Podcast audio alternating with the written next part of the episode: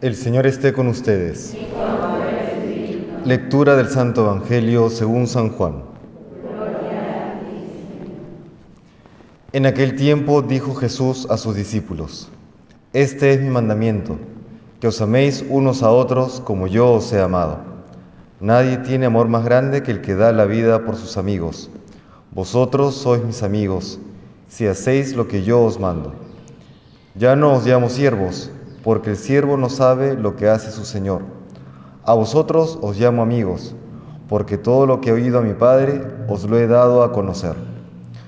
Vosotros no sois los que me habéis elegido, soy yo quien os he elegido y os he destinado para que vayáis y deis fruto y vuestro fruto dure. De modo que lo que pidáis al Padre en mi nombre, os lo dé. Esto os mando, que os améis unos a otros. Palabra del Señor.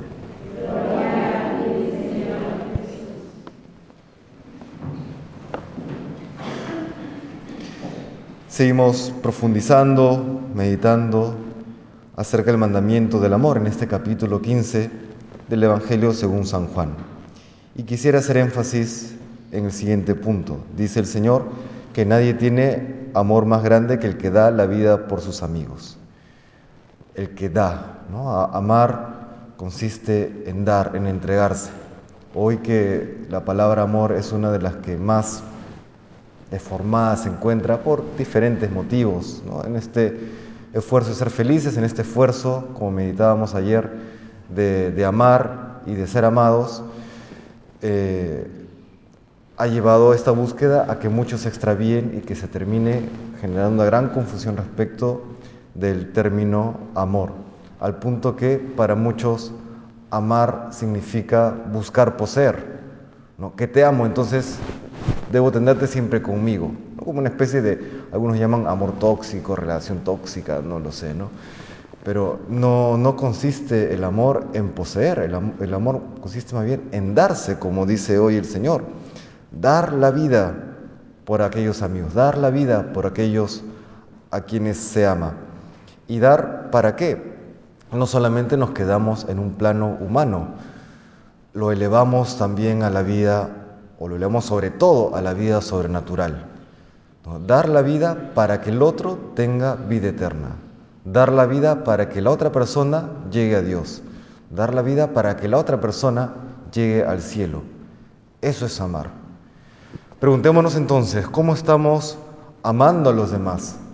¿Estamos reduciendo el amor solamente a un sentimiento, a una emoción, a buenos deseos en el plano emocional, afectivo, o luego podríamos decir se concreta en actos específicos, pero esos actos específicos están orientados al cielo, están orientados a Dios, porque si no puede ser, no digo que no sea amor, pero termina siendo un amor incompleto, un amor que no satisface, un amor que, por decirlo de alguna manera, termina cayendo en saco roto, porque aquel amor que no apunta al cielo, no logra su objetivo.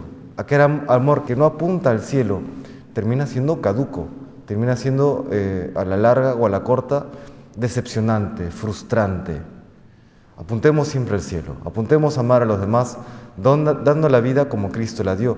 Cristo da su vida, dio su vida, sigue dando su vida para que nosotros tengamos vida eterna. Y lo mismo hemos de hacer en nuestro día a día. Damos nuestra vida en nuestro servicio, damos nuestra vida en ese vencimiento propio cuando queremos responder con una palabra ofensiva o dura o damos nuestra vida en ese, en ese saber eh, eh, buscar no nuestro propio bien, sino el bien de los demás, ¿no? postergándonos nosotros mismos. En eso está el dar la vida, pero nuevamente, no solamente para un bien terreno, sino para que la persona amada, nuestro prójimo, llegue al cielo. Con esa conciencia de saber que estamos llamados a amar como Cristo nos ama, le pedimos al Señor que nos conceda la gracia de poder hacerlo, porque sin su gracia esto es imposible.